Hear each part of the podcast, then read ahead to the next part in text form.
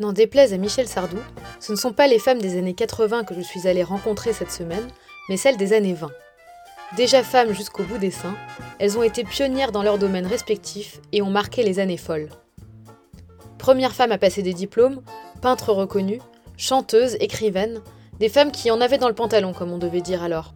Des révolutionnaires à leur manière, qui n'ont pas attendu MeToo pour questionner le consentement, l'identité, le genre, et tout simplement le droit d'exister à part entière dans un monde trop souvent façonné par les hommes et pour les hommes.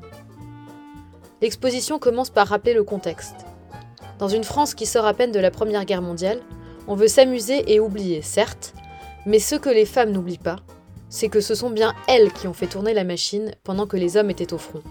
Dans le sillon du mouvement des suffragettes en Angleterre, en France et surtout à Paris, on commence alors à s'imposer.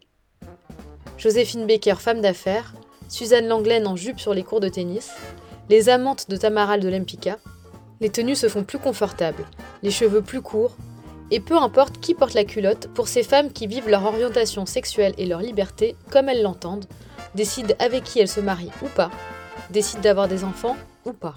Affiches, tableaux, récits et photos se suivent en défiant tous les clichés de genre. On découvre des femmes trop souvent oubliées de la grande histoire parce que femmes, des pionnières qui ont posé les bases de l'égalité, avec un enthousiasme et une créativité beaucoup trop vite balayés par la montée des totalitarismes en Europe et l'arrivée de la Seconde Guerre mondiale. Toute ressemblance avec la situation actuelle ne serait que pure coïncidence.